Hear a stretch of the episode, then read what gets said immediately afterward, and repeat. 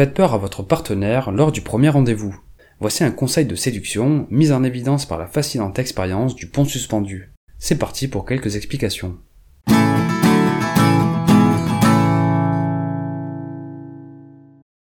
En 1974, les psychologues Donald Dutton et Arthur Aaron mènent une étude impliquant un pont suspendu. Un premier groupe d'hommes, les sujets de l'étude, doivent traverser un pont suspendu à 70 mètres du sol. En parallèle, les hommes d'un deuxième groupe, le groupe témoin, doivent simplement traverser un pont bas et stable. Au bout des deux ponts se trouve une enquêtrice séduisante, complice de l'expérience, qui leur demande de répondre à un questionnaire et terminer une histoire ambiguë. Étonnamment, les sujets du premier groupe témoignent plus d'attirance envers la jeune femme. Cela s'observe dans leur réponse au questionnaire ou dans leur interaction avec l'enquêtrice qui contient davantage de connotations sexuelles ou romantiques.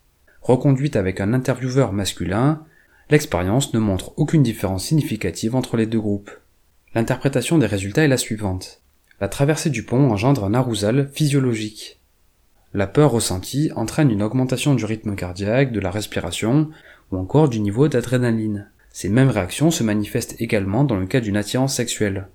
Durant l'expérience, les sujets attribuent donc à tort l'arousal causé par la peur lors de la traversée à une attraction pour la séduisante enquêtrice. Ils confondent le sentiment de danger avec un sentiment de désir. L'expérience du pont suspendu nous offre plusieurs enseignements, notamment dans le contexte des relations, de la psychologie des émotions et de la prise de décision. Premièrement, la mauvaise interprétation des causes de l'arousal. Nous pouvons facilement nous tromper dans la perception de nos sources d'excitation. Il est donc important de réfléchir aux raisons pour lesquelles nos émotions se manifestent. Un autre point qui va de pair, attendre avant de prendre des décisions, surtout si on vient d'être confronté à une situation à émotion forte, parce que notre jugement peut facilement être influencé par notre état émotionnel. Autre enseignement, choisir une activité stimulante pour altérer la perception des gens.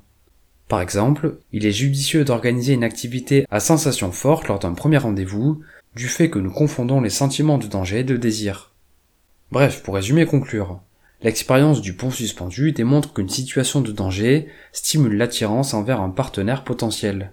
Il s'agit d'une erreur de raisonnement inconsciente liée à une mauvaise attribution d'un arousal physiologique.